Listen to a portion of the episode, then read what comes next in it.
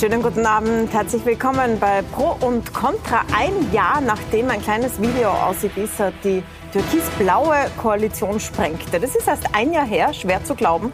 Wir diskutieren heute darüber, wie würde Österreich wohl aussehen, wenn diese türkis-blaue Koalition weitergegangen wäre. Und äh, wie steht Österreich heute da mit dem neuen Koalitionspartner, mit den Grünen? Und ich freue mich sehr, dass ich die zwei genau richtigen Gäste dafür im Studio habe. Ich begrüße herzlich Werner Kogler, Vizekanzler und Bundessprecher der Grünen, vor einem Jahr noch im EU-Wahlkampf gerade noch. Schönen guten Abend. Ja, guten Abend, danke für die Einladung. Und den Parteichef der FPÖ, Norbert Hofer. Vor einem Jahr war er Infrastrukturminister, damals noch unter Vizekanzler Strache, weniger Tage noch damals. Guten Abend, hallo. Ich möchte mit Ihnen beiden gerne jetzt in der Jetztzeit beginnen, in Corona-Österreich, äh, mit dieser großen Krise, wo Sie ganz, ganz unterschiedliche Linien vertreten und uns von da zurückarbeiten. Herr Hofer, Sie ähm, kritisieren die Linie der Regierung sehr scharf. Heute auch wieder in einer Pressekonferenz, obwohl wir eigentlich wahnsinnig gut dastehen im Vergleich mit sehr vielen anderen Ländern. Es sind offenbar sehr viele Menschenleben ähm, gerettet worden. Warum kritisieren Sie so stark, dass Österreich zugesperrt hat, obwohl das Ergebnis so gut war? Sie wissen ja, dass wir sogar der Meinung waren zu Beginn der Krise, dass einige Maßnahmen zu spät gekommen sind. Wir hätten die Grenze zu Italien rascher geschlossen, weil dort ja das Virus schon gewütet hat. Wir hätten am Flughafen Wien-Schwächert die Kontrollen früher und anders durchgeführt. Aber was wir jetzt kritisieren ist, dass man jetzt auch aus diesem Krisenmodus herauskommen muss und das Land hochfahren muss. Denn alle äh, finanziellen Zuwendungen, die versprochen werden, äh, das sind ja alles Gelder, die nicht dem Staat gehören und den, den armen Bürgern da unten geschenkt werden. Das sind ja Gelder der Bürger, die auch zurückbezahlt werden müssen. Und keine Subvention, äh, nichts, was man verteilt, kann jemals den Umsatz ersetzen. Und es war höchste Zeit, das Land wieder vernünftig hochzufahren, im Kulturbetrieb, im Sportbetrieb, in der Gastronomie, in der gesamten Wirtschaft.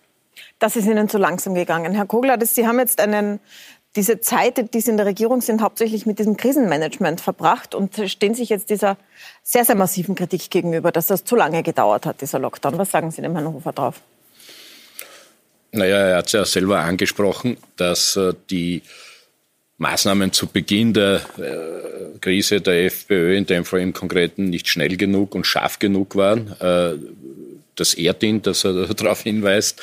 Es ist nämlich tatsächlich so, dass du auf den Tag genau hinein navigierst, wann die richtige Maßnahme gesetzt wird, ist nicht ganz so einfach. Wir haben es uns auch nicht einfach gemacht. Wir haben das immer genau beobachtet, was in den Nachbarländern ist und wollten nicht sofort die Schulen schließen äh, und nicht sofort auch äh, mit der Wirtschaft runterfahren. Aber als wir gesehen haben, dass die äh, berühmten Kurven, diese exponentiellen Wachstumskurven, was der Mensch normalerweise nicht erfasst oder versteht, dass es äh, hier ja Verdoppelungsraten gegeben hat innerhalb von zweieinhalb Tagen äh, am Höhepunkt. Also das war so in der zweiten Märzwoche circa. Äh, und da haben wir dann entschieden, dass wir sukzessive runterfahren. Es war ja auch nicht so, dass es in Österreich so dramatisch war als in anderen Ländern, die ja schneller, härter betroffen waren äh, und die das nicht so genau gesteuert haben. Bei uns hat es keine Ausgangssperren gegeben, sondern bei uns hat es Ausgangsbeschränkungen gegeben. Das wird ja auch gerne verwechselt äh, bis zum Schluss. Man durfte und sollte vielleicht sogar die eine oder andere Stunde am Tag raus, um Sport zu betreiben. Ich nehme das Beispiel nur heraus, weil man auch da sieht, dass wir das immer genau abgewogen haben. Aber die wirklich entscheidende, große ethisch-moralische Grundlage war folgende. Wir haben geschaut, was sind unsere intensivmedizinischen Kapazitäten und äh, die haben wir noch einmal ausgeweitet und dann haben wir gesehen, wir haben 1200 bis 1250 freie Intensivbetten plus Beatmungsgeräte, die waren gar nicht einmal alle da. Schaffen wir. Und wenn wir dann schauen, wie lange kann man überhaupt warten mit dem Einschreiten, dass wir diese Grenze nicht reißen? Äh, dann mussten wir eben äh, in dieser zweiten Märzwoche handeln. Hätten wir das nicht gemacht, hätten wir das nicht gemacht, dann hätten wir Anfang April je nach weiterer Verdoppelungsrate spätestens Mitte April äh, diese Kapazitäten gerissen und dann wäre Folgendes eingetreten. Es wären Menschen gestorben, die hätten nicht sterben müssen, weil wir nämlich äh, die Beatmungsgeräte dann nicht mehr in ausreichender Zahl gehabt haben. So waren wir zugegeben, gebe ich gerne zu, viel, viel schneller und viel, äh, viel äh, besser in den Zahlen erfolgreich, als wir es selber erwartet haben. Das stimmt. Die maximale, die maximale Belegungsdauer auf den Intensivstationen äh, hat dazu geführt, äh, dass wir hier äh, bei 200, 300 uns eingependelt haben am Höhepunkt. Äh, und als wir das stabil gehalten haben, haben wir dann wieder begonnen aufzusperren. Und ich finde das ein verantwortungsvoller Zugang, möglichst viele Menschenleben zu retten, möglichst zuzulassen, was man noch zulassen kann und möglichst wenig einschränken. Und seitdem, seitdem das klar ist, wird auch wieder schrittweise hochgefahren. Sie waren ja dabei, Herr Hofer, am Anfang. Es war ja so ein nationaler Schulterschluss. Wir stimmen alle mit. Der ehemalige Innenminister Kickel hat äh, Fotos gepostet, wie er zu Hause Sport betreibt und sagt, wir schaffen das. Ist das äh, ein bisschen billig hinten nachzukritisieren?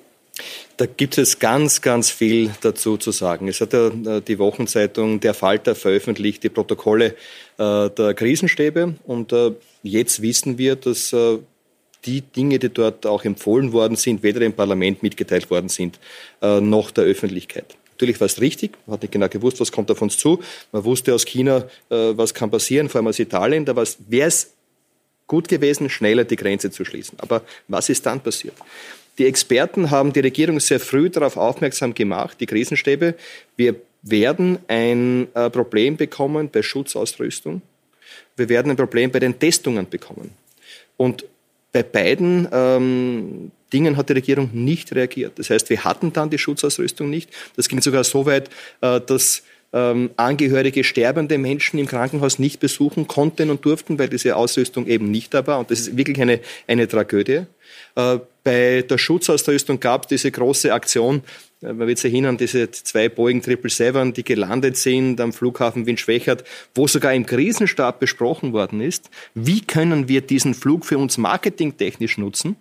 Dann war die große Meldung, ja, das ist eine Dankbarkeit des Reichs der Mitte gegenüber Österreich, war eine glatte Lüge wurde bestellt von einem äh, Unternehmen aus Südtirol, war auch für Südtirol bestimmt, hatte mit Österreich nichts zu tun und sogar äh, waren die sogar äh, schadhafte Masken. Weil es noch einmal äh, gesagt worden ist, das muss ich jetzt noch, ich muss ich noch direkt Antworten dazu ja, haben. Auch. Aber ich muss noch replizieren auf die Bitte. Frage der, der Kapazitäten in den Krankenhäusern. Es gibt nicht nur Corona.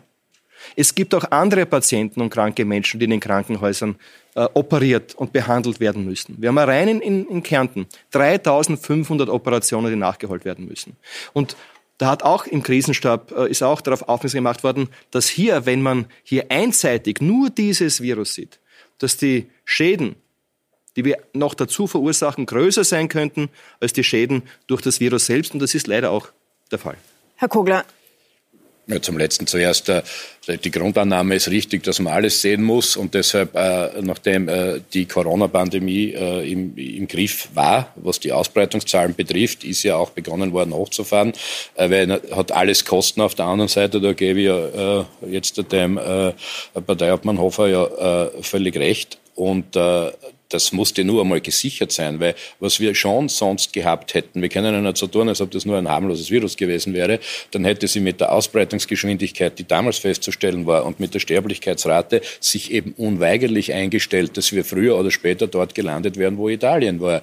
Äh, und dort war die Übersterblichkeit äh, so, dass beispielsweise in Norditalien, speziell in dieser tragischen Region Bergamo, insgesamt, ja, alles zusammen sechsmal so viele Leute gestorben sind als sonst in dieser, im gleichen Zeitraum.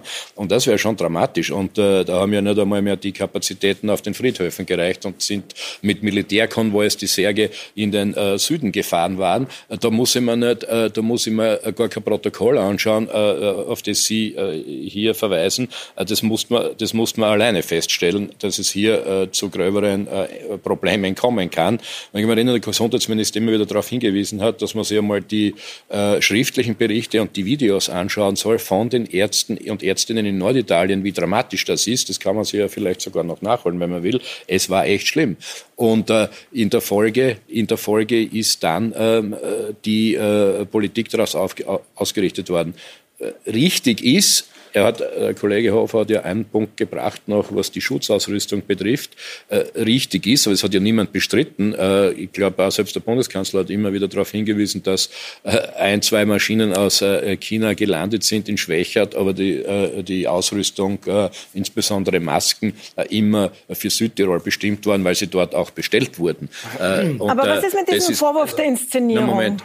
Ja. Die, die, Inszenierung, das, das hätte ich hier versucht schon äh, zu beschreiben. Ich adressiere es aber gerne nochmal noch einmal, auch was mich betrifft, ich habe selber von diesen, ähm, äh, von diesen äh, Bildern, die durfte man ja auch bei Ihnen im Fernsehen verfolgen, äh, darauf äh, hingewiesen, dass wenn wir uns nicht an die Vorgaben, meistens waren ja Empfehlungen, die waren ja in der Form ja gar nicht einmal durchsetzungsfähig, aber wenn wir uns daran nicht halten, dann kann es uns passieren, dass das außer Kontrolle gerät. Und außer Kontrolle geraten heißt, diese Verdoppelungsgeschwindigkeiten wieder äh, zu haben. Und da muss man sich einmal vorstellen, wie, der, wie, das geht. Du hast 4000 innerhalb von ein paar Tagen jeweils. Ja? 4000, 8000, 16.000, äh, 32.000, 64.000, 128.000. So innerhalb von 10, 14 Tagen kann dir das passieren.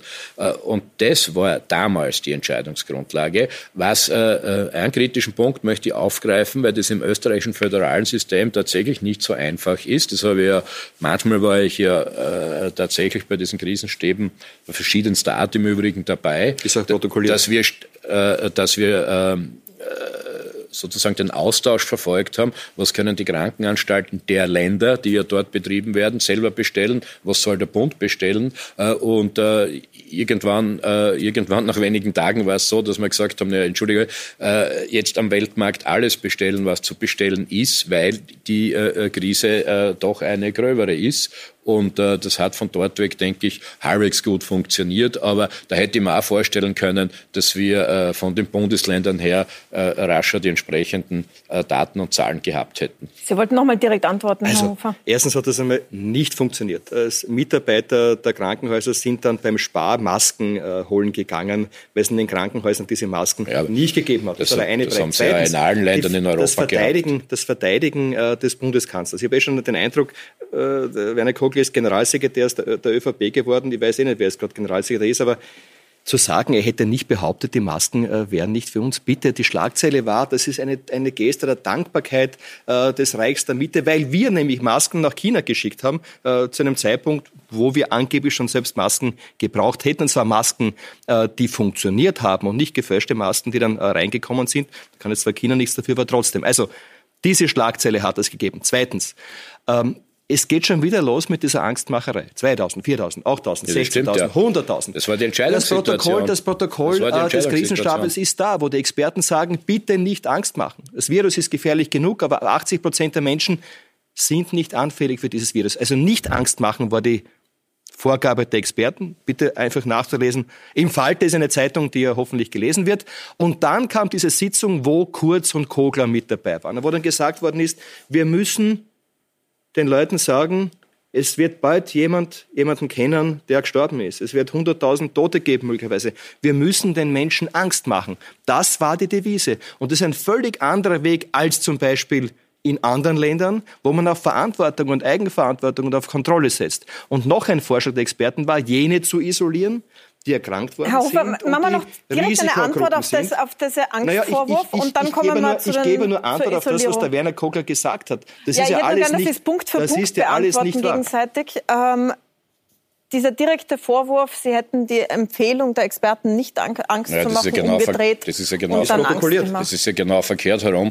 Äh, die, äh, was Verschlagzeilungen betrifft, äh, äh, sind da diejenigen äh, verantwortlich, die diese Aussagen treffen. Da ja, gebe ich also dem Kollegen Hofer recht. Na, ich weiß ja, was ich gesagt habe und ja, dazu stehe ich auch. Deshalb habe ich ja immer wieder diese äh, Statistiken und auch die Bilder aus Italien, später Spanien, dann Großbritannien gebraucht. Das ist überhaupt interessant. Ja? Überall dort, wo äh, ähnliche Ideologen am Werke sind, äh, denen Sie hinterherlaufen. Also dort, hat, na, dort hat man die größten Sterblichkeitsraten. Na, bitte. Na, sicher, da, also gut. Na, ja, also schauen, na, schauen, Sie, also, schauen Sie nach den USA. Das, in Spanien, das Trump-Regime. Spanien, das Trump-Regime, ja, das ist eh nicht gut, Spanien. Ja, da haben gut. Sie völlig recht. Äh, aber auch dort, wie die damit umgehen. Aber was die, äh, die Sitzungen äh, betrifft, äh, da war es ja genau umgekehrt, dass die Expertinnen und Experten gesagt haben, dass die Gefährlichkeit unterschätzt wird, weil man glaubt, es ist ist wie eine Grippe und die Leute keine Vorstellung haben dazu. Es war also genau umgekehrt, jedenfalls was ich gehört habe äh, und wo ich dabei war. Und in der Folge ist das ja dann auch so beschrieben worden. Und wer, wer irgendwo, irgendwann einmal kennen wird, das waren bekanntermaßen andere Aussagen, die habe mit Sicherheit nicht ich getätigt. Äh, aber falsch ist zu sagen, die Expertinnen und Experten hätten nicht die Bundesregierung darauf aufmerksam gemacht, dass wir ein Problem haben mit der Begründung unserer Maßnahmen, wenn nicht deutlich gemacht wird, dass es sich hier um äh, ein sehr gefährliches Virus handelt. Das war Gut. mit Sicherheit so. Und diese, diese Zahlen, die habe ich ja jetzt nie mehr gebracht, sondern damals, das ist ja von mir gekommen. Ich habe in der Regierung immer so argumentiert. Das was ist ein exponentielles Wachstum? Das war erst einmal gar nicht bei allen so klar. Ja? Und ich habe auch im Nationalrat den Eindruck gehabt, dass ja. gerade in Ihrer Fraktion äh, die Quote derer, die hier ein bisschen äh, äh beratungsresistent sind, aber Nein. vielleicht in vielleicht auch in der Mathematikstunde nicht so gut aufgepasst Bitte. haben, dass äh, die Quote bei Ihnen da besonders hoch war, also, obwohl sich der Herr Kickel nicht nehmen hat lassen, möglichst alles gleich zuzusperren. Also da gibt es eher gewisse Diskrepanz. Ich kann Ihnen nur sagen, was unsere Entscheidungsgrundlagen waren äh, und äh, was ich selber gehört habe und woran ich mich beteiligt habe. Und das war völlig klar. Expertenrat und dann die Maßnahmen. Also wir können mal beide gerne eine Mathematikstunde machen und dann schauen, wer, wer in Mathematik stärker ist. Gerne, bin jederzeit dazu bereit, sofort. Wäre ja. interessant. Aber vielleicht ja. An, an, an, ja, wäre wär spannend. Und die eine Aussage, ich meine, Sie müssen irgendwann aus dieser, aus dieser Rolle äh, des Parteiobmannes einer außerparlamentarischen Opposition rauskommen. Sie sind jetzt Regierungsmitglied. Und dann zu sagen... Ja, gerade haben Sie gesagt, dann, ich bin der Regierungssprecher dann, von der ÖVP. Ja, das, das den Eindruck habe ich. Naja, einigen Sie sich mit sich jetzt. Bitte. Nein, nichts mehr. Also, Einigen und dann zu sagen, in dort, wo äh, Menschen die Verantwortung haben, die so eine ähnliche Ideologie haben wie die Freiheitlichen, da war es besonders schlimm. Ich weiß nicht, wer regiert denn in Tirol? Ich habe da keine freiheitliche Regierungsbeteiligung. In Ischgl habe ich ja keinen freiheitlichen Bürgermeister. Also ich glaube, Tirol ja. ist schon schwarz-grün regiert, in, genauso wie der Bund Tirol, bei uns ist schwarz-grün regiert ist. In Tirol sterben den größten Fehler, so, den größten Fehler, so den Sie gemacht haben. Ja? ja? Also, Sie haben die Expertenmeinungen negiert. Bitte heute im Fall der gerne nachlesen. in Tirol sagt immer, man soll nicht da, an Tirol Bitte. bashen. Ich glaube, da hat er. Nein, ich bashe nicht Tirol. Ich bashe nur die, die, die, die schwarz-grüne Landesregierung in Tirol. Aber Bitte zigtausende Tote gibt es dort nicht, oder? Na, da ist überhaupt nichts passiert in Tirol. Ich weiß nicht, das sind alle unschuldig und alles ist besonders gut gelaufen, es sind keine Fehler Nein, passiert. Ja. Ich habe ja selber die ja. Politik kritisiert ja, dort. Ja, aber, aber äh, jetzt bleiben Sie mal irgendwo dabei. Ja, wenn Sie mir ausreden äh, lassen, bleibe ich dabei. Wie, ja, man kann ja jetzt einfach nicht sagen, äh, das ich ist das Gleiche. Sagen. Ja, können schon, da haben Sie recht, ja, aber sinnstiftend, das ist eine ja, zweite darf Frage. Darf ich nicht trotzdem ausreden? Bitte, die, Tod, die, bitte. Tod, die Todeszahlen in Großbritannien und in den USA und dort, wo ihresgleichen sonst noch regiert, die sind halt relativ Was heißt ihresgleichen? Was sind ihresgleichen? Wenn Sie es wirklich behaupten, dass dort, äh, wo Freiheitliche regieren, die Todeszahlen besonders hoch sind. Wo ist denn das bitte? Ich rede ja von Großbritannien und ich rede ich, red von, du, ich sagen, wir regieren Großbritannien Sie, nicht. Das ist Sie nicht sind ja, Ich möchte nochmal zurückkommen. Ich glaube, Sie haben sich da ausgetauscht. Ich bin ein offenkundiger Fan von, von Donald Trump und Boris Johnson und die Nein, sind da voll in die Sackgasse Ich bin Fan gefahren. einer vernünftigen Politik und Sie haben nicht auf die Experten gehört, die ganz klar gesagt haben, jene Menschen schützen, die in Gefahr sind, die auch erkrankt worden sind, isolieren. Das war der Expertenrat und nicht das, was Sie dann gemacht haben. Das war nämlich was völlig anderes. Ich möchte zwei und Punkte noch nachfragen. Da Herr Kogler, ähm, der Herr Hofer hat Tirol angesprochen. Der Landesrat Tilg, Gesundheitslandesrat, ist der, der gesagt hat, wir haben alles richtig gemacht. Das hat er sehr oft wiederholt. Heute gab es einen Misstrauensantrag, der ist mit den grünen Stimmen auch abgeschmettert worden. Also er bleibt im Amt. Warum? Ja, ob er im Amt bleibt oder nicht, ist eine zweite Frage. Ich glaube, äh, dass nicht alles richtig gemacht äh, äh, worden ist. das wird ja in Tirol mittlerweile selber so gesehen. Und ich selber habe im Übrigen eine Maßnahme äh, äh, kritisiert, äh, die dort äh, gesetzt wurde. Ich glaube, ich habe sogar im Puls 4 mhm. anschließend noch dazu aufgerufen, dass wir äh, äh, auf Folgendes Acht geben müssen. Als endlich reagiert wurde, äh, ist, ja, äh, ist es ja dazu gekommen, äh, Quarantäne zu verhängen über größere Teile, dann ganz Tirol. Äh, und die, die dort keinen Wohnsitz hatten, was eine gewisse Logik hat, sollten rasch ausreisen. So weit, so gut. Aber man hätte natürlich stark dazu sagen müssen, beziehungsweise am besten mitverordnen, dass jene, da waren ja wirklich noch ähm, die, die Phase, wo man nicht genau gewusst hat, wie viele sind jetzt wirklich infiziert und so weiter, dass jene äh, sich genauso der, der Selbst- und Heimquarantäne zu unterziehen hätten wie andere auch. Äh, also Und nachdem das aber nicht passiert ist, bin ich einmal ein, zwei Tage wie ein Wanderprediger, ich glaube unter anderem bei Ihnen mhm. äh, gewesen und, und habe dieses gesagt. Da kann man ja indirekt ableiten, dass ich da schon einen Verbesserungsvorschlag erkannt hätte. Aber ich beglückwünsche, ich beglückwünsche alle, die es immer ganz genau. die geleitet ja, werden soll ja, von okay. jemandem, im, Unter der im ja, Unterstützungskomitee des Landeshauptmanns war, sind Sie damit einverstanden? Naja, die Untersuchungskommission ist einmal äh, eingesetzt worden äh, und äh, ich glaube, die äh, Landtagsparteien in Tirol haben äh, im Wesentlichen erkannt, dass man sie, das ist schon sehr lange gegangen, ich habe das auch nur medial verfolgt, muss ich zugeben, und Untersuchungskommission finde ich für richtig. Äh, das war ja auch immer ein Punkt, besser, besser eine Untersuchungskommission als keine, weil dann sind wir immer, äh, äh, immer wieder parteipolitische Ränkespiele äh, ereignet und jetzt gibt es Gott sei Dank eine und ich denke schon, ich denke schon, dass da halbwegs vernünftig gearbeitet wird. Und Herr Hofer, Sie nehmen ja nicht Bezug auf Großbritannien und die USA derzeit, sondern sehr stark immer wieder, beziehungsweise Leute aus Ihrer Partei auf Schweden, ähm, dass Sie als Beispiel hinstellen, wie man es anders machen hätte können oder wie man es auch machen hätte können. Jetzt haben die Schweden allerdings äh, eine sehr viel höhere Todeszahl als Österreich. Was hätten Sie denn gerne, dass man da abgeschaut hätte? Darf ich noch zu Tirol etwas anmerken, ja, bevor ich auf Schweden komme? Äh, was man natürlich in Tirol vorwerfen will, und ich glaube, Sie wollten vorher sagen, einige haben schon immer gewusst. Gewusst hat es Tirol, und es hat auch äh, das Gesundheitsministerium gewusst, weil ja die Meldungen gekommen sind aus dem Ausland, es gibt hier ein Problem, äh, aus Ischgl kommend. Äh, und hier wurde einfach äh, nicht oder falsch oder zu spät reagiert. Und zwar nicht nur äh, von Tirol, wo es eine schwarz-grüne Regierung gibt, sondern auch äh, vom Bund her, weil das Gesundheitsministerium informiert war. Sie haben es vorher angesprochen, Schweden. Also wenn man sich die Protokolle der Expertensitzungen ansieht, dann wurde von den Experten etwas Ähnliches vorgeschlagen, was man heute in Schweden sieht. Ähm, eine ähnliche Vorgangsweise vorgeschlagen, was die Mortalität anbelangt, wird man erst wissen, wenn man einen längeren Zeitraum betrachtet, äh, wie die Sterblichkeitszahlen tatsächlich sind, weil ja, und das wissen wir, wir beide mit den Maßnahmen, die man setzt, ähm, die Erkrankungen eigentlich nach hinten schiebt, um eine flachere Kurve zu bekommen. Das war der Sinn äh, der Aktionen, die gesetzt worden sind. Das ist richtig, ja. Aber äh, was wenn wir das schon schauen, wie hoch ist äh, die äh, Durchseuchung tatsächlich gewesen in Schweden, wie viele Menschen werden dann immun sein. Aber ich will jetzt gar nicht äh, das eine Modell gegen das andere aufwiegen. Ich sage nur, was die Experten in Österreich vorgeschlagen haben und was getan worden ist. Und für mich war einfach eine Maßnahme wirklich ein Sündenfall und das war dass das Epidemiegesetz nicht mehr äh, bei Betriebe angewandt werden kann. Und das wird die Ursache für eine riesige Pleitewelle sein. Darüber sprechen wir gleich. Wir sprechen gleich darüber, wie es weitergeht mit den Betrieben, wann wieder aufgesperrt wird und wie es mit den Wirtschaftshilfen aussieht. Ich möchte zuerst noch eins Sie fragen, Herr, Herr Hofer, was wir ähm, bisher gemacht haben. Sie haben heute mehrmals gesagt, äh, dass das so ähnlich ist wie ein Grippevirus. Sie haben heute öfter Grippe in die Hand genommen. Sie haben immer gesagt, man darf das auf keinen Fall vergleichen. Ich würde diesen Punkt gerne mit Ihnen noch einmal ausdiskutieren. Ähm, warum sagen Sie Grippe? Oder wollen Sie antworten gleich darauf? Das war heute in der Medizinisch ist es natürlich keine Grippe, das wissen wir alle. Aber man kann durchaus vergleichen die Gefährlichkeit, ja, weil wir wissen, wir haben bei den letzten beiden Grippeepidemien zwischen einmal 1500, einmal 3000 Tote gehabt. Schlimm genug. Es ist jede einzelne Person, die stirbt, natürlich äh, zu beklagen und zu bedauern. Aber man kann die Gefährlichkeit, auch wenn die Ansteckung nicht gleich ist, durchaus vergleichen. Die Grippe ist eine wirklich unterschätzte Krankheit, die viele, viele Todesopfer fordert.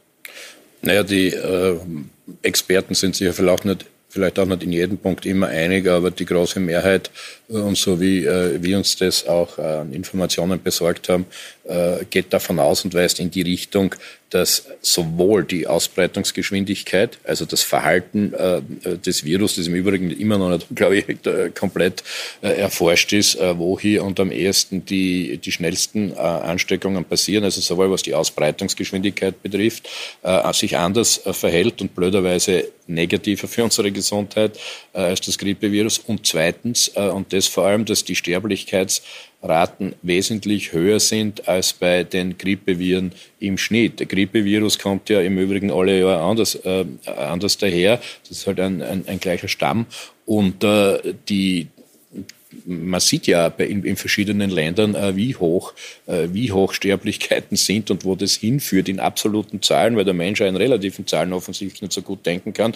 Wir haben ja die Ausbreitungsgeschwindigkeit verhindert. Wir haben weniger Ansteckungsfälle gehabt. Jetzt haben wir natürlich am Ende der Kette, äh, äh der Kollege Hofer hat es ja dankenswerterweise angesprochen, weniger Tote. Und das ist eben immer ein gewisses moralisches Dilemma, wie viel tust du, um das zu vermeiden oder nicht. Ich habe das ganz offen angesprochen. Wir wollten, wie gesagt, immer haben, dass niemand sterben muss, der nicht sonst sterben müsste, bloß weil kein Beatmungsgerät da ist. Äh, und äh, die, Sterblichkeits, äh, die Sterblichkeitsquote ist wohl höher als bei der Grippe. Also circa bei ich kann jetzt auch nur dilettieren, aber äh, denke ich doch in der Gegend von, von 1% oder vielleicht sogar ein bisschen drüber. Und äh, bei der Grippe scheint es mir doch drunter zu sein. Aber das sind die Informationen, die aber wir uns haben. Aber ist es eine Verharmlosung, wenn er... Äh ja, ich denke schon. Ich denke schon. Die, äh, die, äh, die, die, die Frage war eine doppelte. Die, die Sterblichkeitsquote eben und dieses Ausbreitungsverhalten. Und deshalb ist es, glaube ich, äh, so wichtiger, wenn es äh, kurz ironisiert wurde. Ich glaube, wir sind uns dann trotzdem einig, was diese Ausbreitungsgeschwindigkeit damals, das war ja der Grund, warum der äh, Klubobmann Kickel äh, sofort und viel schneller einen viel härteren Lockdown äh, äh, verlangt hat. Äh, ich will ja da das gar nicht kritisieren im Nachhinein. Nicht? Ich habe damals eine andere Meinung vertreten und wir haben ein paar Tage später was Ähnliches gemacht mit der Spur mehr Freiheiten. Aber äh, der hat doch auch diese Erkenntnis gehabt, dass wenn du nichts machst, galoppieren die Zahlen äh, völlig durch die Decke. Und zwar so ansteigend, nicht irgendwie so. Und das ist auch die Heimtücke gewesen, äh, denke ich. Und deshalb ist es ja jetzt so, dass wir ja nur schrittweise, also haben wir ja auch Dissens aus dem Grund, denke ich, weil wir das so begründen zumindest, nur schrittweise hochfahren wollen, weil das Virus ist ja nicht ganz weg äh, und es reichen mehrere kleine Herde, um das sofort wieder äh, steigen zu lassen. Äh, und wenn die Ausbreitungsgeschwindigkeit wieder zunimmt, äh, dann hast du genau dieses Problem. Also man muss es schon genau beobachten und das war unsere Basis. Sprechen wir darüber jetzt im zweiten Teil. Ähm, wie geht's weiter? Was kommt jetzt als nächstes und wie geht's mit diesen schrittweisen Öffnungen vor sich? Herr Hofer, Sie haben kritisiert, dass Ihnen das viel zu langsam geht. Dass, also Sie sind einverstanden, dass geöffnet wird. Sie wollen gern, dass viel mehr geöffnet wird. Riskieren Sie da nicht eine zweite Welle, wenn Sie das also, so machen? Darf man sagen, das ist richtig. Wir haben auch gesagt, am Anfang sofort, es ist eine Rosskur gewesen. Nur eine Rosskur kann ich nicht über Monate aufrechterhalten, weil dann stirbt der Patient. Und man muss immer den Blick für das Ganze bewahren. Der Blick fürs Ganze heißt, es gibt auch andere Patienten, die auch einen Platz im Krankenhaus benötigen. Äh, und das Zweite ist, ich muss auch erkennen, wann ich hochfahren muss. Und das passiert viel, viel zu spät. Und der Sündenfall war, noch einmal, das Epidemiegesetz nicht mehr zur Anwendung zu bringen. Und das bringt uns jetzt eigentlich die großen Probleme. Ich sehe nicht das Risiko, das dass wir, wenn wir jetzt öffnen, hochfahren nichts zu tun. Wir müssen, dass wenn wir jetzt, nein, wenn wir jetzt hochfahren, wenn ja, wenn wir jetzt hochfahren, dass wir das, Kollegin weil, ja, aber es hängt, es hängt nein, aber Sie bringen da Dinge in Zusammenhang, die miteinander mal genau gar nichts zu tun haben. Ja? Dafür sind Sie Spezialist eigentlich. Machen wir es hintereinander. Ja. Herr Hofer, machen wir zuerst das Hochfahren. Ich komme hm. zurück auf das Epidemiegesetz, hm. weil es geht ja dann auch um die Wirtschaftshilfen. Sie sagen, äh, man sollte schneller hochfahren. Sie haben heute gesagt, man sollte auch Möglichkeiten finden für Stadien, für Kulturbetriebe. Ähm, Ihr Wirtschaftssprecher hat gesagt, in so einem großen Stadion wie dem Praterstadion muss es ja wohl möglich sein, auch Menschen unterzubringen, wenn es in einem Lokal geht. Warum geht das nicht, Herr Kugler? Ich glaube, das bin ich dran, oder? Ja, Sie waren gerade dran. Wirklich? Ja. Das ist aber schnell gegangen. Dann lassen wir das weiter den Herrn Kogler wieder, wieder, wieder mal sprechen. Bitte. Na, das schrittweise Hochfahren hat ja äh, einen Zweck, dass man eben nicht alles gleichzeitig startet äh, mhm. und äh, wir mit ein paar einfachen Grundregeln durchkommen wollen zunächst. Äh, die müssen aber äh, ziemlich durchgehend gelten gibt es auch immer wieder eine Ausnahme, äh, weil es sonst wenig Sinn macht, äh, bei den Gasthäusern zum Beispiel, dass man da schon mehr zulässt. Aber grundsätzlich diese Ein-Meter-Regel, mit der kommen wir äh, relativ weit im, äh, im Sport und im Stadion, beim großen Stadion ist das Problem vielleicht weniger, dass die nicht drinnen sitzen könnten, ja, äh, mit Abstand entsprechend. Äh, man muss aber seriöserweise hinzufügen, und deshalb gibt's ja das in ganz Europa momentan, glaube ich, gar nicht. Vielleicht bis auf irgendwelche exotischen Ausnahmen wie Wei in Weißrussland spielen sie dauernd Fußball und Eishockey. Das ist, glaube ich, das einzige äh, Land derzeit ja, eh, ja, das ist auch sonst eine eher einzigartige äh, Veranstaltung, dieses Weißrussland. Äh, immerhin mit einem der letzten äh, äh, quasi aufrechten äh, Diktatoren, die da herumhirschen. Aber bitteschön. Äh, die ähm, die äh, Regelungen sind ja auf mehrere Dinge zu achten. Bei Stadien hast du ein, ein Problem bei den Einlässen. Das ist ja klar, ob man äh, selbst, selbst wenn nur ein Viertel, das wäre ungefähr mit dem Meterabstand vermutlich, ein Viertel äh, der Menschen ins, ins Stadion gehen, äh, gegenüber einem ausverkauften ähm, äh, vollen Stadion, äh, dann sind das immer noch sehr, sehr viele und äh, bei den Schaltern am Einlass hast du dann das Problem und ob die dann immer einen Meter Abstand halten, das darf dann schon bezweifelt werden. Deshalb gibt es ja keine Rockkonzerte oder irgendwas, das ist einmal so bisher. Ja, Anderes kann man sich dagegen? gut über, also. andere Dinge kann man gut beginnen. Wir haben im Sport im Übrigen sehr, sehr viel freigegeben, aber mhm. halt noch nicht im Zuschauerbereich. Was ist Ihr Argument dagegen, Herr Hofer? Äh, dass es immer völlig unklar ist, äh, wie es kommt. Wir haben es gesehen. Na, wieso? Das ist, klar, das ist klar, dass die Stadien jetzt nicht aufsperren. Herr Hofer, jetzt sind Sie am Wort. Das sollte sogar Ihnen klar sein. Aber wenn sie es anders machen wollen, müssen sie halt wieder mal eine Wahl gewinnen und regieren. Weiter, dann, dann Nein, können sich die Zuhörer einen Eindruck vom Geschwurbel machen, sozusagen. Also es ist immer ein Geschwurbel, um da fortzusetzen. Das war so bei der Frage der Maskenpflicht. Auf gar keinen Fall Masken aufsetzen, das schadet nur, hat es geheißen, am nächsten Tag, es müssen Masken kommen. Und das genauso beim Hochfahren. Äh, Werner Kogler macht eine Pressekonferenz, viel beachtet als Sportminister, wo er genau erklärt hat, unter welchen Voraussetzungen das Segelfliegen wieder möglich sein wird und alle möglichen Sport Sportarten. Dann passiert, glaube ich, zehn Tage gar nichts. Dann kommt's, äh, kommt die Nacht auf den 1. Mai. Ab 1. Mai hätten diese äh, Regeln gelten sollen, haben dann auch gegolten. Und um 21.30 Uhr in der Nacht auf den 1. Mai war die Verordnung noch immer nicht da. Also die Vereine haben nicht gewusst, wie wird es jetzt wirklich passieren. Jetzt selbe Situation. Die Wirte dürfen übermorgen aufsperren. Es gibt keine Verordnung. Sie schaffen es nicht, rechtzeitig die Verordnung fertig zu bekommen. Es gibt auf der Homepage des Ministeriums einen Text, wo heißt, so wird sie in etwa ausschauen. Und das zeige ich Ihnen ein Beispiel, welches, welche eigenartigen Regeln es da gibt. Also, da steht zum Beispiel drinnen, wenn also Sie ein Lokal, eine Verordnung oder keine? Wenn Sie ein, es gibt keine. Das müssen Sie wissen. Sie haben keine, es gibt keine Verordnung. Fragen Sie Ihren Minister. Äh, es gibt nur einen Text auf der Homepage. Das ist keine Verordnung in einem Rechtsstaat. Aber die Verfassung ist Ihnen sowieso nicht so wichtig, habe ich gehört. Also, man geht rein ins Lokal, man muss eine Maske aufsetzen. Dann setzt man sich zum Tisch, dann darf man die Maske wieder runtergeben. Dann darf man essen und trinken. Wenn man dann die Toilette aufsuchen muss, muss man die Maske wieder aufsitzen und kann durch die Tische gehen und kann dann Weg Retour-Toilette, Maskenpflicht. Wenn man dann aber fertig gegessen und getrunken hat und sich vom Tisch erhebt und durch die Bänke durch beim Lokal hinaus marschiert, Halleluja, braucht man keine Maske mehr. Und das ist dieses unfassbare Durcheinander, wo niemand weiß, was eigentlich gilt und was richtig und ja, angemessen wäre. Herr ja, aber wenn wir eh schon so weit sind, äh, dass äh, der Parteiobmann der, der FPÖ äh, sie als Hüter der Verfassung hier mal einbringt, dann kann man als sie ausrechnen, was vom Folgenden zu halten ist, dass er dann gesagt hat. Und insofern, insofern wird die ja mal das nicht so ernst nehmen.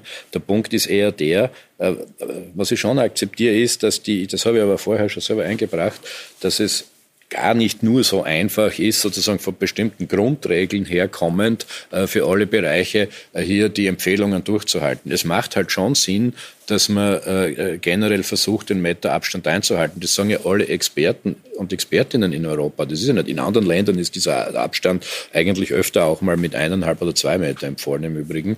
Und das ist aber gleichzeitig, wenn wir, was ja in Ihrem Interesse ist offensichtlich, die, die Gastronomie schrittweise wieder hochzukriegen und hochzufahren und dass also die Besuche möglich sind, dann sind Regeln, die es dann schon geben soll, heute ein Kompromiss. Weil würden wir das nicht machen, würden wir das nicht machen, hätten wir einen normalen Gasthausbetrieb mit äh, äh an der Decke laute Musik und das ist genau die Mischung, das ist genau die Mischung von Après-Ski. Äh, das stimmt, äh, das stimmt äh, auch in dieser Form nicht, sondern das geht sich nur mit den Sitzplätzen aus. Ja. Aber der Punkt ist, der Punkt ist, dass die, äh, das spricht er ja witzigerweise gar nicht an. Es gibt ja eine andere Beausnahmung in der Gastronomie, dass jeweils vier Personen am Tisch sitzen können, wo diese Meterregel nicht gilt. Ja. Und das hätte ich jetzt gebracht, als wenn man schon einen Vorwurf erheben wollen würde, was nicht konsistent ist. Das macht aber Sinn, weil der Gasthausbesuch ja davon lebt, dass man andere trifft. Wir werden eh sehen, wie sich das auswirkt. In mehreren Wochen müssen wir ja drauf schauen, äh, wie sich das alles auswirkt. Und Sie können sich da leicht hersetzen und reden. Das ist ja äh, ein Vorrecht der Opposition, das dürfte ja auch länger genießen. Das ist schon alles, das ist schon alles okay. Ja, dafür muss man ja dazu wechselseitig argumentieren. Und ich habe die meisten Argumente aufgegriffen und ich finde da einiges sehr vernünftig tatsächlich. Aber der, der Punkt ist ja, äh, wem gibt man jeweils immer nach? Da gibt es ja verschiedene Lobbyisten und Druck und was weiß ich. Wenn man sie die Umfragedaten ein bisschen anschaut oder das, was wir auswerten an Zuschriften selber, dann sieht man, dass es eine Gruppe gibt, denen es viel zu langsam geht. Die möchten mehr, ja, vielleicht sogar alles. Also da fühlen Sie sich offensichtlich zugehörig, äh, äh diesem Segment. Dann gibt es welche, die ein Drittel wieder das ungefähr genauso für richtig finden. Und andere, das ist aber auch ein Drittel, äußern die Sorge, dass das alles viel zu schnell geht. Also es ist ja nicht, es ist ja nicht so, dass da die Weisheit einfach vom Himmel fällt äh, und alle Bedürfnisse befriedigt sind. Warum muss man einen, also mir einen Verordnung und Erlass äh, um 21.30 Uhr erst fertig bekommen? Wenn man schon zwei Wochen davor die Pressekonferenz macht und genau sagt, was man vorhat. Das verstehen. Und bei den Wirten jetzt genauso. Warum? Ich glaube, den Punkt haben Sie gemacht. Ja, Sie werden ja mir nicht vorwerfen, wenn ich zwei, drei Wochen vorher was sage, damit Sie alle, äh, damit alle planen können. 21.30 Uhr, kein Mensch konnte planen. Das, das, das war un, unmöglich zu planen. Herr Hofer, der Punkt ja. ist, glaube ich, angekommen. Wir ja Sie haben es erst eingebracht, das Epidemiegesetz, nämlich ja. die Frage, damit sind wir bei dieser Frage der Entschädigung bzw. Hilfe mhm. für die Betriebe, für die Wirtschaft und natürlich für die vielen, die ihren Job verloren haben oder vielleicht gerade in Kurzarbeit sind und nicht wissen, ob sie noch haben wollen. Ganz großes Thema. Es steht vor einer sehr großen Krise. Sie haben eingebracht das Epidemiegesetz und die Frage, warum nicht entschädigt worden ist, also warum nicht einfach der Umsatz ersetzt wurde. Ähm, Hätten Sie so viel Geld in die Hand nehmen wollen, wie das gekostet hätte? Der große Unterschied zwischen dem, was jetzt passiert, ist, dass hier äh, jetzt wir uns in der Privatwirtschaftsverwaltung befinden, im, im Rahmen der, der, der, Bundesverantwortung. Das heißt, das, was ausbezahlt wird oder zum Teil wieder gar nichts ausbezahlt, sind nur Haftungen und Steuererleichterungen. Da ist man vom guten Willen ähm, von irgendwelchen Organisationen abhängig. Es wurde eine Gesellschaft gegründet, ein türkiser Geschäftsführer, ein grüner Geschäftsführer, die verteilen jetzt äh, Geld. Das ähm, Epidemiegesetz äh, gab es seit vielen, vielen Jahren mit gutem Grund, nämlich dann, wenn wirklich eine Epidemie entsteht, und diesen Fall haben wir, damit es diesen äh, Gewinnausfall auch gibt, und zwar im Rahmen der Hoheits Hoheitsverwaltung des Bundes. Das heißt, man bekommt einen Bescheid, da wird die Unterstützung zugesprochen, und wenn das nicht der Fall ist, kann man den Bescheid bekämpfen. Wie macht es die Schweiz? Auch ein völlig anderer Weg. Die geben äh, einen, einen Haftungsrahmen für den Betrieb und decken auch die Zinsen ab. Jetzt haben wir Betriebe, die sagen, sie bekommen die Hilfe nicht schnell genug, sie bekommen äh, zu wenig, ist es unsicher, ob sie überhaupt etwas bekommen. Die Banken sagen dann wiederum, na, wenn wir nicht mit Sicherheit wissen, dass du etwas bekommst, bekommst du auch von uns kein Geld. Diese Fälle werden ja auch bei Ihnen jeden Tag eintrudeln und das ist wirklich dramatisch und macht mir große Sorgen. Die Frage, hätten wir uns das leisten können, dass jetzt Betriebe äh, in die Pleite gehen und ungefähr ein Viertel der Betriebe wird das nicht überleben, die Situation. Das wird uns noch sehr viel Geld kosten. Und das sind Schicksale von Menschen, die ein Leben lang ein Unternehmen aufgebaut haben, äh, dort Mitarbeiter und Mitarbeiterinnen beschäftigt haben und die jetzt vor dem Nichts stehen. Und das ist eine wirkliche, eine wirkliche menschliche Tragödie. Herr Kogler. Naja, das schauen wir uns in einem halben Jahr vielleicht an. Und das ist spät. Ob, ob, das sind die Firmen, ob ein die Viertel Firmen der Betriebe nicht. das überlebt hat, das wollte ich sagen. Natürlich äh, muss bis dorthin was geschehen und es ist ja schon einiges geschehen. Ähm, aber da waren jetzt da viele Dinge gleichzeitig da. Ich denke, der angesprochene Verdienstentgang, das ist nicht automatisch Umsatz. Also da muss man mit den Begriffen sauber sein. Das hat gesprochen, heute, nicht vom Umsatz. Ja, ich ja. habe hier das Wort Umsatz gehört. Ich habe das Wort Umsatz eingebracht, ja. Äh, es geht um einen Verdiensteingang dort. Aber das, das, ist ja, das ist ja gar nicht das Hauptargument. Das Epidemiegesetz hat ja immer, äh, das ist ja aus den 50er Jahren heraus, mit äh, einer, einer quasi äh, lokalen Seuche sich beschäftigt. Und deshalb hat sich ja die Veränderungen gegeben, weil wir mit diesem Epidemiegesetz an verschiedenen Stellen überhaupt nicht weitergekommen wären. Was die Entschädigungen betrifft, so ist es, so ist es so, dass vom Gesamtpaket her hier einmal äh, zehn Prozent der österreichischen Wirtschaftsleistung äh, zur Verfügung gestellt wurden, dass es dem Einzelfall, und ich habe mit dem Finanzminister in den letzten vier Tagen zwei Gespräche dazu gehabt, dass es in Einzelfällen tatsächlich so ist, dass dazu ähm, zu langsam oder was kommt. meistens hängt es an den Banken, das haben Sie, glaube ich, angesprochen. Das sollte eigentlich überhaupt nicht sein. Ich bin selber daran interessiert, diese Fälle zu dokumentieren, um das rasch und nachhaltig zu verbessern. Aber grosso modo stimmt es natürlich, grosso modo äh, stimmt es natürlich nicht. Und man muss natürlich unterscheiden zwischen Instrumenten, die Liquidität stiften. Ich glaube, die Steuerhinausschiebungen äh, äh, waren vernünftig, die Garantien sind soweit vernünftig. Man muss halt nur jede Bankfiliale einspuren. Also das würde ich wahrscheinlich sogar schärfer formulieren äh, als, der, äh, als der Kollege Hofer.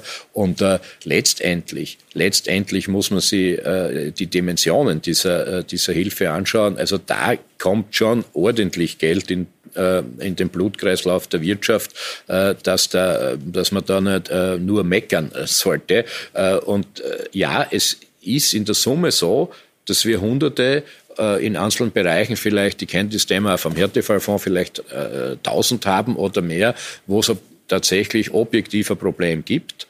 Aber auch nicht bei allen. Manche haben nie Steuern zahlt äh, und äh, weil sie auch schwarz kassiert haben. Ja, äh, naja, äh, denen, da ist es jetzt schwierig. Ja? Also das ist jetzt aber das, ne, diese Fälle gibt's auch im aber, Einzelfall. Ich wollte es Ihnen nur, ich ja, Ihnen nur sagen. Äh, grosso modo, grosso modo gibt's äh, äh Hunderttausende, die hier äh, eine Auszahlung erhalten werden. Und bei denen, wo es objektive Schwierigkeit gibt, äh, bin ich sofort dafür, dass äh, das hier äh, zusammen gedacht wird, zusammengeschaut wird, dokumentiert wird, um es zu verbessern. Und wir haben wir haben im Finanzministerium, äh, was äh, einen zentralen Fonds betrifft, äh, schon in drei Runden hier die entsprechenden, hier die entsprechenden Erfahrungswerte eingebracht, also dass es dazu führt, dass sowohl die Auszahlungen selber höher werden und der Bezieherinnen und Bezieherkreis und die Berechtigten für diese Hilfe massiv ausgeweitet wurden. da muss man halt, da muss man halt immer was, da muss man halt immer auch was tun dazu. Da also, gebe ich Ihnen ja recht. Wenn Sie hier gesprochen haben, sind schon wieder 100 Betriebe in die Pleite gegangen. Es ist einfach zu kompliziert.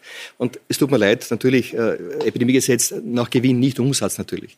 Aber äh, wenn Sie sagen, ja, die haben halt schwarz gearbeitet und deswegen bekommen sie nichts, das ist wirklich Nein, sehr, es gibt, ist, so, es gibt solche Einzelfälle ja, gibt, auch, ja, das habe ich es gesagt. mag sein, aber es ist der Großteil der, der, Unternehmer, die können wirklich nicht mehr. Auch jetzt bei dem Wirtepaket, ich, ich muss das wirklich sagen, äh, man stellt sich hin und sagt, na, 500 Millionen bekommen die. Erstens, man hat die Zahlen errechnet vom Vorjahr. Also was hat die Gastronomie im Vorjahr erwirtschaftet? Sagt, man bekommt hier Steuererleichterungen und deswegen äh, ist eine Erleichterung von 500 Millionen Euro. Die Zahlen werden wir heuer in der Gastronomie niemals erreichen können. Erreichen können. Äh, jetzt ist es schön, wenn man, wenn man die, die Schaumweinsteuer weggibt. Das wollten wir auch immer, aber aus, aus Gründen äh, der Vereinfachung, weil das ein großer Aufwand war und wenig bringt. Und wenn man es dann runterrechnet, was wirklich bleibt für einen Gastronom, dann ist es ein Entlastungsbetrag von etwa eigentlich hat man glaubt 30 Euro, wenn man die 500 Millionen rechnet, das wird wesentlich weniger sein. Es bleiben 20 Euro am Tag. Damit werden Sie einen Betrieb nicht weiterführen können. Noch einmal, das kann alles nicht den Umsatz ersetzen, der den Unternehmen verloren geht. Und deswegen wäre das Epidemiegesetz eben so wichtig gewesen. Jetzt haben wir uns ja gerade darauf verständigt, dass dort nicht der Umsatz ist. Einen Schritt weiter ja, aber, aber, aber können trotzdem, wir endlich einmal, trotzdem, können wir weiß, endlich ja, einmal aber, ein paar Begriffe Herr, Herr, Herr Minister, Herr Minister, trotzdem. Äh, wenn, e-, egal was ich verteile, das alles muss ja jemand auch wieder zurückbezahlen. Wer will es denn sein? Die Arbeitnehmer und Arbeitnehmerinnen und die Unternehmer werden irgendwann mit ihrer Steuerleistung das alles auch zurückbezahlen müssen. Und wenn der Umsatz nicht da ist, noch einmal im Betrieb, dann ist der Gewinn nicht da, dann werden keine Steuern bezahlt. So einfach ist das. Und wenn man die Wirtschaft an, die Wand fährt, und die Unternehmer sterben lässt und er sagt, ja, die haben mehr schwarz kassiert, dann wird es für das Land ganz, ganz, ganz schlecht ausschauen. Das ist ein ziemliches, eine kurze Antwort dann noch drauf und ich würde noch einen Schritt ein ziemliches, ein ziemliches Durcheinander. Wenn der, äh, wenn der Wirtschaftskreislauf so funktionieren wird, dann äh, eine gute Nacht. Aber die, äh, Na, zunächst, die, zunächst die angesprochenen, die, zunächst die angesprochenen Hilfen. Ja, äh, das ist ja nicht das Einzige, das ist ja, was die äh, äh, Wirts, äh, Wirtsleute betrifft, äh, das ist ja eine zusätzliche Unterstützung, weil die anderen Instrumente stehen ja auch alle zur Verfügung. Und es ist ja genauso gedacht, dass die Steuererleichterungen so sind, dass die dann bei den Kassen, bei den Kassen der der Wirtinnen und Wirte bleiben. Äh, man kann immer alles kritisieren und es darf dann auch noch einmal mehr sein, aber es steht, es ist ein Zusatzpaket zu den anderen, die da sind. Das ist das eine. Ich das zweite ist einen Punkt weitergehen, weil wir werden diese Details zweite, sehr, sehr intensiv diskutieren. Machen naja, aber das zweite, noch, das zweite ist, äh, jetzt muss dann halt irgendwas recht sein, was, was da beklagt wird. Äh, natürlich wird die Supermarktkassierin nicht die Krise zahlen, davon ist aber auch kein Red. Was hier ja dauernd übersehen wird, ist ja, ja dass, dass, die Republik, dass die Republik, na, die äh, haben ja noch äh, was zu ähm, erwarten, was Positives, aber der Punkt ist ein anderer. Jetzt nimmt sich die Republik Österreich äh, Kredite auf und kriegt dafür noch ein Geld, immer noch immer noch, unter anderem, weil Vorgängerregierungen lassen sie sich einmal Lob gefallen, selbst trotz, äh, trotz blauer Wirtschaftsbeteiligung ist äh, das gelungen, dass die Budget steht wirklich gut da in Österreich und das führt dazu, dass wir vermutlich noch mehrere Jahre kaum Zinsen zahlen, äh, beziehungsweise, wenn man die Inflation einberechnet, sogar noch ein Geld dafür kriegen. Das ist ja jetzt die Situation, die wir haben, besser als in anderen Ländern natürlich. Und de äh, deshalb ist einmal jetzt da diese, äh, diese 40 Milliarden äh, Hilfe, die ja zum Teil einmalig sind, wenn man das vergleicht mit anderen Ländern, dass wir die einmal in dieser günstigen Form äh, lukrieren und das machen wir auch. Und das ist einmal zusätzliches Geld in der Wirtschaft. Ich möchte gerne diese Wirtschaftsdiskussion damit beenden, wenn wir jetzt viel Zeit damit verbracht haben und noch zum Schluss, wir haben noch mal fünf mhm. Minuten Sendezeit, darauf auf das größere Bild kommen. Vor einem Jahr waren Sie in der Regierung. Mhm. Da waren Sie Infrastrukturminister. Heinz-Christian Strache war Vizekanzler. Sie waren gerade im EU-Wahlkampf und gar nicht im Parlament vertreten. Jetzt haben sich, und Sie haben, Herr Kogler, damals... Ich war mehr in Ihrem immer, Fernsehstudio, das stimmt. Das stimmt, ja. Und Sie sind danach in den Wahlkampf gezogen gegen einen Autoritarismus, den Sie an die Wand gemalt haben mit dieser türkis-blauen Regierung, die damals war. Jetzt haben wir die Situation, dass äh, dieser Autoritarismus Ihrer Regierung vorgeworfen wird und auch bei den Grünen solche Worte wie zynischer Sabotageakt fallen von der Frau Maurer, wenn die Opposition etwas blockiert im Bundesrat. Ähm, rutschen Sie jetzt selbst ins Autoritäre ab, beziehungsweise was hat sich jetzt geändert aus Ihrer Sicht? Dadurch, glaub, dass Sie die, übernommen haben. Diese Formulierung hat die Frau Klopop-Frau selber äh, relativiert, äh, richtigerweise im Übrigen. Äh, und äh, die die Frage ist jetzt, was sind eben, aber das hatten wir jetzt, jetzt die, richtigen, ja. die richtigen Maßnahmen getroffen oder nicht. Na, der Unterschied ist schon klar, finde ich. Hätten wir, und wir haben ja gehört, was der Herr Kickel vorgehabt hätte am Anfang der Krise, dann hätte es mit Sicherheit bei diesem Lockdown eine Ausgangssperre gegeben und keine Ausgangsbeschränkung. Und dann wären wir draußen äh, von der berittenen Polizei aufgestöbert worden. Na, den Unterschied, den hätte es sicher gegeben. So war alles noch relativ äh, den Umständen entsprechend sehr viel auf Eigenverantwortung und Freiwilligkeit und darauf setzen wir ja zunehmend immer noch mehr aufgebaut. Na, den Unterschied, den Unterschied gibt's wohl schon.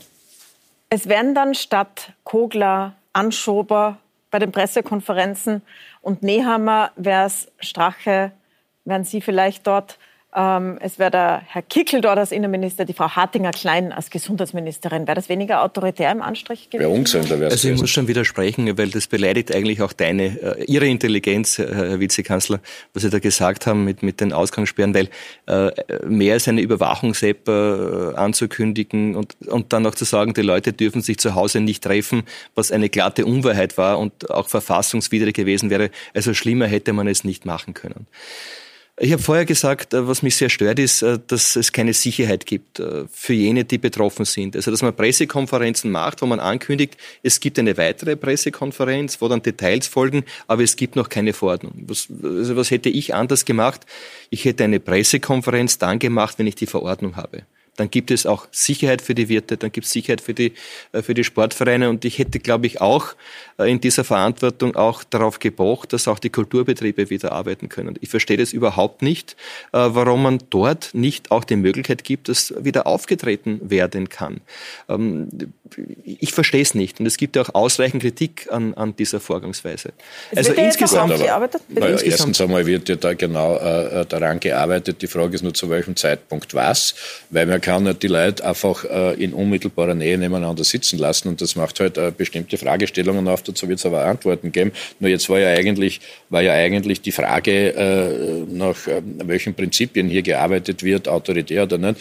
Also wenn Sie die App ansprechen, dann wissen Sie ja ganz genau, dass die österreichische Bundesregierung, und das ist mit Sicherheit ein Verdienst der Grünen, äh, hier äh, auf die Freiwilligkeit setzt. Und es gibt überhaupt keine App der Regierung, wenn es Ihnen aufgefallen ist. Es gibt eine vom Roten Kreuz und da sollen Sie die Leute beteiligen, wenn Sie wollen. Ich halte das an sich für gut und das ist auf freiwilliger Basis. Ja, das und das wäre genau der Unterschied zum Herrn Kickel gewesen. Da können Sie ja was drauf wetten, dass er eine verpflichtende App im Schilde geführt hätte. Aber und äh, dann hätten Sie einen zweiten Unterschied. Ja? Vor dem Haus die berittene Polizei, ja. im Handy drin die verpflichtende App. Na, den Unterschied können wir Klavier ja. spielen bald Aber schon wieder. Herr, Herr, Herr Minister, also bitte versuchen wir zumindest am Schluss, aber erstens einmal ist es ein, wirklich ein Unsinn. Es ist, wirklich, es ist wirklich ein Unsinn. Äh, zweitens, äh, was, genau? wer, was war denn das für eine Rede, wenn man keine App hat, dann kommt ein Schlüsselanhänger, damit man überwacht werden kann. Wer hat denn das gesagt?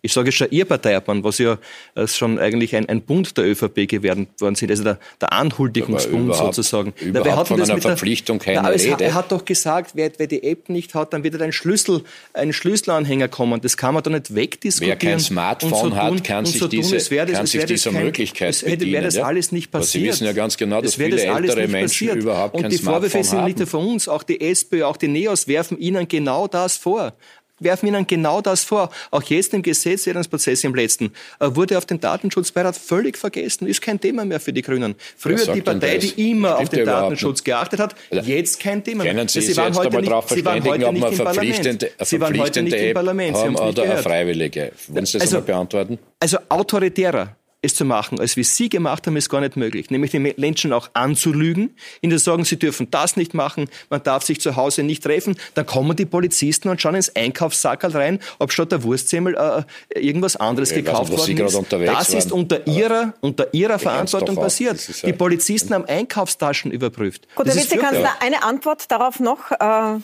ich gebe Ihnen zum Schluss noch mal das Wort. Die Einkaufstaschenpolizei. Ja, ich glaube, da ist die, die Verwirrung die Verwirrung steigt, aber die grundsätzliche Ausrichtung war und ist so und je nach äh, Dramatik der Lage waren halt andere Maßnahmen notwendig, so viel wie möglich zulassen und so wenig wie möglich einschränken. Und das werden wir auch weiterhin so beibehalten.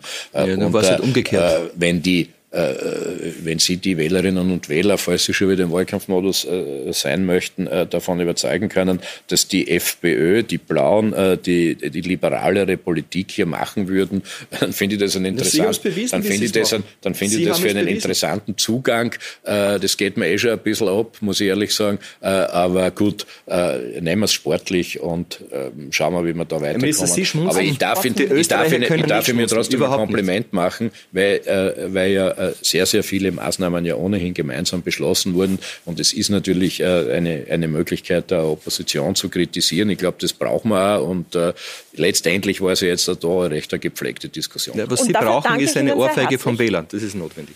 Dafür danke ich Ihnen sehr herzlich. Es ist gut, dass man wieder diskutieren kann. Ich danke Ihnen sehr, dass Sie sich auch beide der Diskussion gestellt haben und wir auch wieder im Studio diskutieren können. Ihnen danke ich fürs Zusehen. Wenn Sie nochmal die ganze Diskussion sehen wollen oder Sie weiterempfehlen wollen, schauen Sie auf Seppen oder schauen Sie auf Puls24.at. Da finden Sie die ganze. Und jetzt wünsche ich Ihnen noch viel Spaß mit unserem Programm. Danke fürs Dabeisein.